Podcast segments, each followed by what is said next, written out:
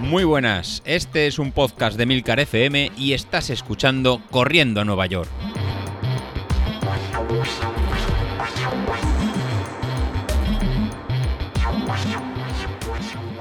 Hola a todos, muy buenos días y bienvenidos al mejor, al único, al inigualable podcast de los viernes. bueno, me he venido un poco arriba, pero es que, eh, joder, si es que solo estamos grabando. ¿Quién me iba a decir a mí que al final los formales del grupo íbamos a ser Vilito y yo? Vamos, no me jodas. O sea, es que somos gente en la que no confiaría, yo que sé, las llaves de tu casa, tu hija, ni muchísimo menos. Y al final somos los únicos que estamos grabando ahí cuando toca y publicando los capítulos los días que toca. Vamos, increíble, increíble.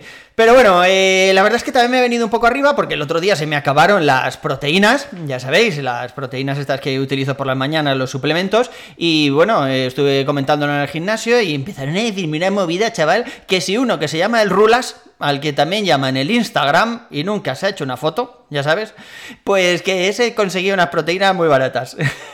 Y movidas así. Además seguro que se le paga con bitcoins o alguna historia similar. Bueno, eh, da igual, el caso es que las he vuelto a pedir a HSN, me llegaron esta vez un pack de esos grandotes. Y la verdad es que, bueno, lo comentaba ya hace unas semanas, me encanta, o sea, que está buenísimo, es un, un batido que además de piña, creo que les pido con sabor a piña y coco, no sé, o sea, es un batido que te podrías tomar a cualquier hora del día porque tiene un sabor muy bueno. Hay gente que dice que, son mejores las que no saben a nada, porque así las puedes diluir en agua normal, tal. Pero yo, ya os digo, me quedo con la de piña, me tomo dos veces las proteínas, primero por la mañana, después del entrenamiento, y luego a media tarde o así, siempre que, que pues eso, que vea que mis comidas, eh, tanto la de mediodía como la de la cena, pues no están centradas en las proteínas y que me voy a quedar un poco corto, pues entonces sí que me tomo la segunda dosis, por decirlo de alguna forma. Suena esto a súper chanchullos ilegales de, de drogas y movidas, pero no, en realidad, en realidad las proteínas sabéis que son completamente legales, que no hay nada malo en tomarlas y, que bueno, en el peor de los casos pues tendré una orina carísima, como dicen algunos, y ya está. Pero, pero ya sabéis que esta semana pues tenemos la semana ahí de carga, se está convirtiendo en una semana bastante durilla por las series, o sea, tenemos ahora todos los días así intensos, son días de series y joder, se hacen largas, ¿eh? O sea, ayer jueves teníamos las series estas en, en zona 5, que la verdad es que minuto y medio en zona 5 fueron a morir. se me hizo larguísimo el minuto y medio. Pensaba que no conseguía llegar al final del minuto y medio y sí que conseguí llegar, pero no manteniendo la zona 5 todo el rato. Me, me metía a veces en, en zona 4 y ha sido un poco complicado. Pero bueno, esta semana la verdad es que he hecho un poco lo que me ha dado la gana, porque estuve el fin de estuve en Valencia, allí visitando a los abuelos, ya sabéis que soy de Valencia, pero vivo en Madrid desde hace unos años, y bueno, como solo íbamos sábado y domingo, porque luego daban mal tiempo para el resto de semana, pues no me he quedado todo el puente, solo me quedé sábado y domingo y ni me llevé las zapatillas ni nada. Pero bueno, luego el lunes que aquí en, en Madrid, pues muchas empresas hacían puente y tal, pues sí que fui al gimnasio y hice las dos cosas, o sea, hice lo que me tocaba en el gimnasio el lunes, pero aparte también hice la tirada larga, que como sabéis esta semana pues tocaba ahí con cambios de ritmo en zona 3 y tal.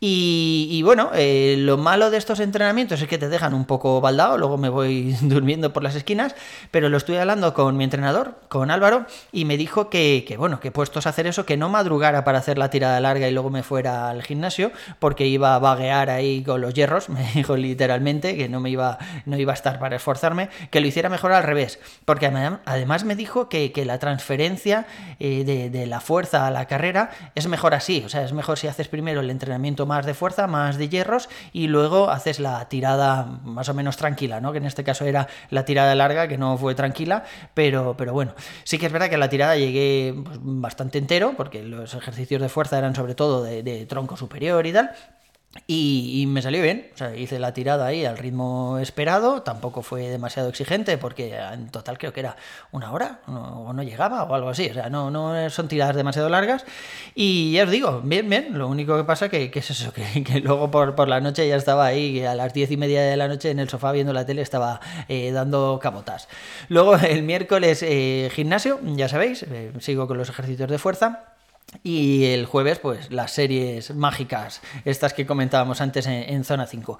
Y no sé, no sé, eh, Mister Godes, mm, ¿crees que el lunes deberíamos hacerlo al revés? ¿O lo seguimos manteniendo como lo tenemos ahora? O sea, ahora hacemos primero la tiradilla, está un poco de calentamiento, y luego hacemos eh, el circuito. No sé, lo, que tú digas, al final haremos lo que digas, que para eso eres, eres el Mister, joder. El caso es que el ambiente en el grupo empieza, en el grupo de Telegram empieza a moverse un poco más porque ya huele a carreras, ¿verdad? ya empezamos a tener carreras los fines de semana. Eh, sabéis que yo colaboro también con el grupo de, running, los Drinking Runners, que hacen quedadas solidarias, hacen recogida de alimentos para el Banco de Alimentos de Madrid y cosas así. Y hoy mismo nos ha llegado el email del organizador, de, Pablo, eh, diciendo pues un montón de quedadas que teníamos ya en las próximas carreras, pues para hacer puesto de habituallamientos, para recoger alimentos para el Banco de alimentos y, tal, y hay otro montón de eventos. Pues ya os digo, o sea, esto llevábamos meses sin verlo. Y ya tengo compañeros que están pensando que si en no sé qué carrera, en no sé qué pueblo, que si ahora tengo que entrenar porque me he apuntado a no sé qué carrera presencial. Y sí que es verdad que aunque algunas aún se caigan del calendario, sobre todo pues las carreras así un poco más multitudinarias, ¿no? que cierran a foros, se quedan ahí cuatro gatos corriendo, además bastante escalado, pero las carreras más de, pues eso, lo típico de poblaciones pequeñitas, aquí en Tres Cantos, por ejemplo, hacen una nocturna que fue hace un mes y, se hizo, de hecho eh, yo no fui, no fui a la carrera, pero luego a la mañana siguiente pasé por la zona y habían pintado en el suelo eh, como rayitas de donde tenía que salir cada corredor. Sí que es verdad que eso es la línea de salida, o sea, luego a los 200 metros ya había un cara ahí montado de gente que para qué, ¿no? Entonces aquí lo que hicieron fue que los primeros dos kilómetros creo que era tenías que ir con mascarilla, luego ya te la podías quitar y al final para entrar en meta pues te la tenías que volver a poner. No sé si es un estándar que se está haciendo así en el resto de carreras porque como no me he apuntado a ninguna más, eh, aparte de la maratón de Castellón, ya sabéis que, es en febrero, pues todavía no me he leído las normas de carreras para, para esta época, ¿no? Pero yo me imagino que tienen que estar haciendo todas algo bastante similar. No sé si de aquí a febrero que es la maratón, ya habrá cambiado un poco la cosa y podremos empezar a, correr sin mascarilla, porque si no, joder, ¿qué haces con la mascarilla? O sea, o te la metes en el cinturón este de hidratación por algún sitio, corres el riesgo de que se te caiga, o te la pones en la muñeca, pero luego cuando te la vas a volver a poner en, la cara, está más suda eso que, un pollo. O sea, no sé, igual no, no es demasiado higiénico, ¿no? También leí en, en esta de tres cantos que si al final de la carrera, cuando ibas a llegar a meta, se te había perdido la mascarilla por lo que fuera, pues, pues podías recoger otra.